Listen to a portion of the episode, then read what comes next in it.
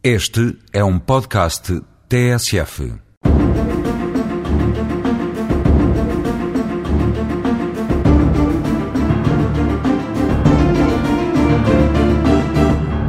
O contrato de arrendamento é um negócio jurídico complexo do qual emergem inúmeros direitos e deveres para as partes que o celebram, sendo as obrigações do senhorio designadamente as seguintes. Entregar ao inquilino o imóvel arrendado. Assegurar ao inquilino o gozo do prédio dentro dos fins acordados para o mesmo, habitação, comércio, profissão liberal, etc. Comunicar ao inquilino a sua intenção de vender o prédio arrendado de forma a permitir a este o exercício do direito de preferência na compra.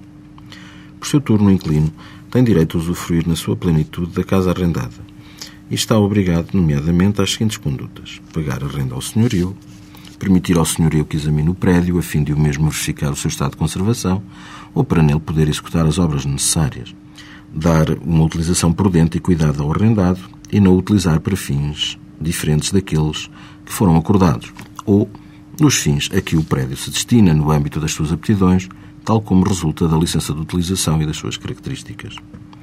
Tem ainda que tolerar reparações urgentes, bem como quaisquer obras ordenadas pelas autoridades públicas, e não proporcionar a outra pessoa, fora dos casos permitidos por lei ou pelo senhorio, o gozo gratuito ou oneroso do prédio arrendado.